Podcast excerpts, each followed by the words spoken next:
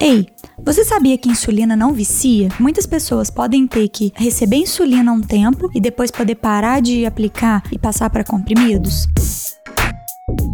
Claro, eu tô falando no caso do diabetes tipo 2, que é quando a pessoa tem uma dificuldade de produzir insulina, principalmente num período que ela passou com a glicemia mais alta, que aí acontece uma intoxicação do pâncreas pela glicose e ele para de produzir insulina. Fica como se fosse no diabetes tipo 1. Nesse período, a pessoa tem que tomar insulina. Se ela não receber insulina, não aplicar insulina, ela não vai conseguir voltar ao normal ou se conseguir voltar com a glicemia normal, vai ser através de muito estresse para o corpo, de complicações, e isso pode trazer muitos malefícios.